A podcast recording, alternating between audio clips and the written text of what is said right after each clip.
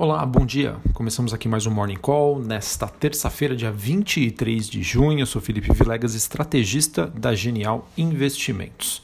Bom, depois de um breve momento de aversão a risco nesta noite, madrugada, enfim, com comentários de membros do governo dos Estados Unidos de que o acordo comercial com a China estaria encerrado, os ativos de risco aí voltam a operar no tom negativo nesta manhã, é, à medida que os comentários foram logo desmentidos. Então, acabou trazendo um certo otimismo à pauta de negociações. Bom, o que, que aconteceu?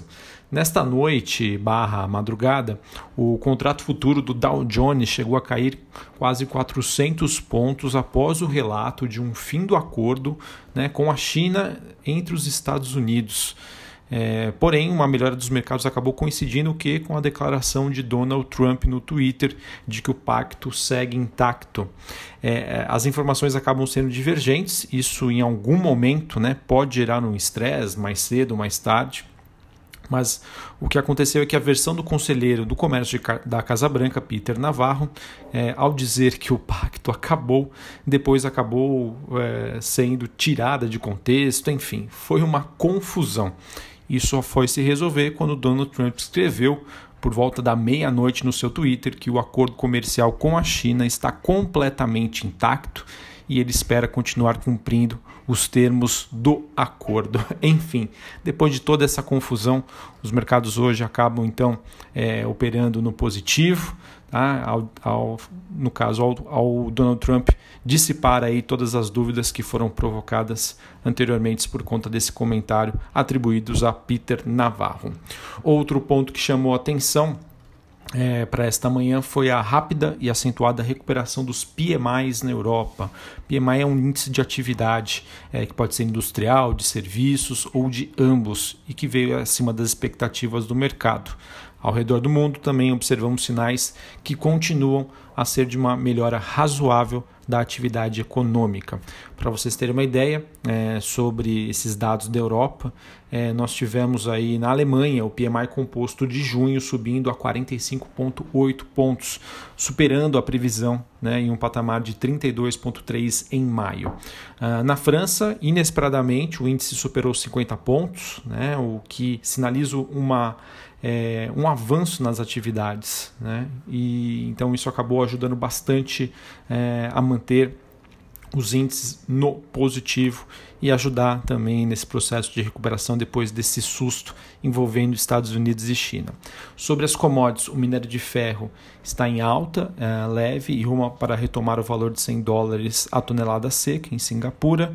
Uh, e também nós temos uma movimentação positiva do petróleo.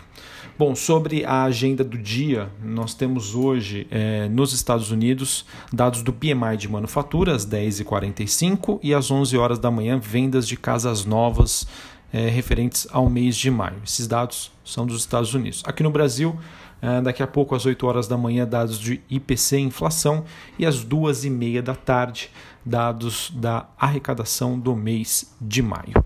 Bom, pessoal, em termos de noticiário político, é, econômico, é, vejo várias notícias né, no Estadão, na Folha de São Paulo, na Bloomberg, reforçando aí a agenda de reformas que deve aí é, retomar a todo vapor. Tá? Paulo Guedes estaria super engajado aí na, nessa agenda para colocar o quanto antes em prática né, a votação da reforma tributária. Inclusive, isso teria apoio do Congresso, né, em que o presidente da Câmara, Rodrigo Maia, afirmou que a crise provocada pelo novo coronavírus acabou criando um ambiente mais favorável para a aprovação dessa reforma. Então, acredito que isso deva é, cair muito bem aí para o mercado, tá? Uma sinalização bastante positiva. É, também nós temos é, o governo né, discutindo como vai ser, né, e qual será o valor do do, do ajuste, do, da ajuda né, é, emergencial.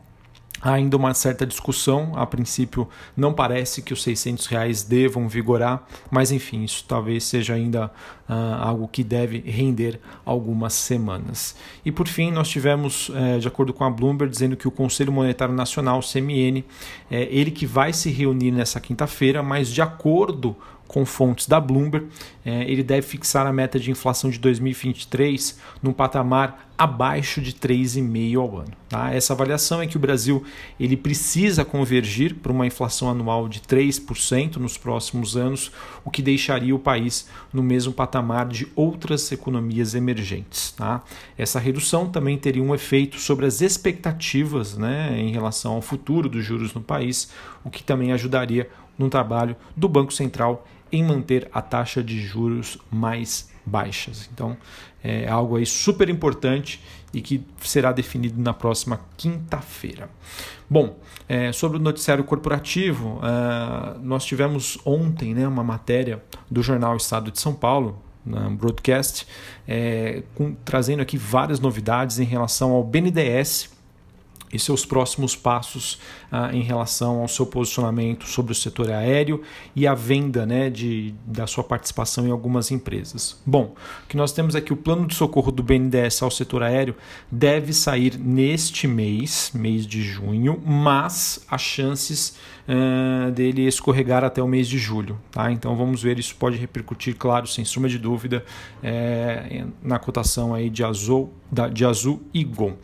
Bom, uh, de acordo também com essa reportagem, o BNDES estaria sondando o mercado para conhecer melhor aí sobre a demanda né, que o mercado teria sobre a participação que eles têm em algumas companhias de capital aberto. Tá? É, no caso, isso pode incluir a fatia né, da sua participação na JBS em torno de 16 bilhões de reais. Isso pode ser uma das justificativas, né? algo que o mercado já estava sondando e que está mantendo a cotação da JBS pressionada. Tá? Então é, vamos aguardar novidades. Enfim, e a, a reportagem conclui que o BNDES deve então preferir sair das participações que ele tem nessas companhias é, de capital aberto via ofertas públicas e não vendas diretas na bolsa reportagem aí que, traz, que trouxe né, bastante coisa e deve dar uma, uma luz aí para o mercado em relação a algumas empresas.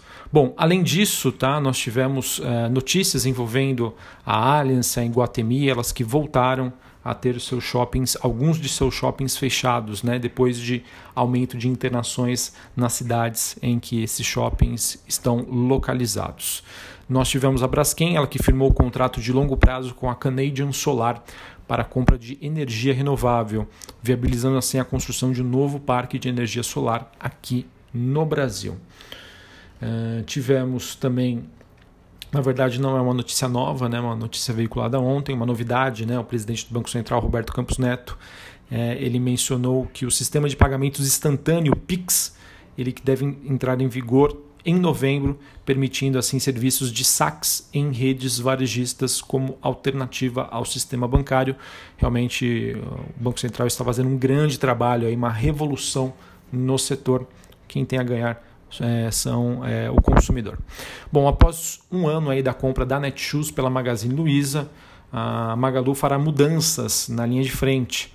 O Márcio Kurman que ele é fundador e CEO da Netshoes, ele deve deixar a função executiva e se tornar membro do colegiado da controladoria. É, saiu uma reportagem também no Money Times dizendo que, segundo um estudo da Ernest Young, ela projeta que a Oi deve voltar a ter lucro em 2021 exatamente após uma expectativa de prejuízo de cerca de 9,3 bilhões de reais neste ano, a Oi deve alcançar o lucro de 224 milhões em, no ano seguinte. Esse documento que foi preparado por, por essa consultoria a próprio pedido da Oi.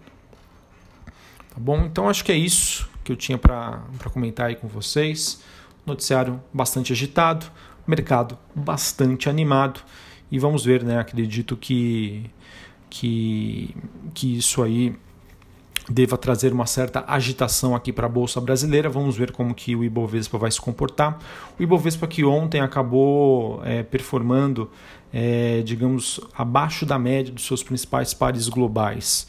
É, esse movimento acontece, sem sombra de dúvida, né, depois de uma semana anterior em que a bolsa brasileira teve uma performance muito melhor né, do que as outras bolsas. Então ontem acabou sendo um dia de, de correções.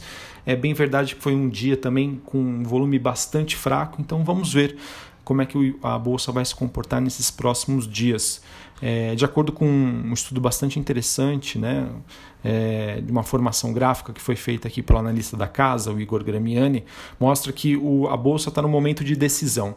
Acima dos 97.500 pontos, mais ou menos, não é bem esse patamar, a bolsa brasileira poderia configurar um pivô de alta e sinalizar uma continuidade do movimento, esse movimento que poderia se estender até os 108 mil pontos. Porém, é, se a bolsa não passar essa região dos 97, 97,500 e perder o patamar dos 90 mil pontos, aí forma uma figura gráfica chamada de topo duplo ou M. É uma figura que indica uma reversão na tendência de alta para baixa e esse movimento poderia é, sinalizar uma queda até a região dos 83 mil pontos. Enfim, semana decisiva para o Ibovespa, semana, mês, não sei, mas esse range aí entre 90 mil a 97,500 passa a ser um patamar aí decisivo para a bolsa brasileira. Acima dessa região continua um movimento de alta, abaixo pode finalizar maiores quedas. Um abraço, uma ótima terça-feira, bom pregão a todos e até a próxima. Valeu!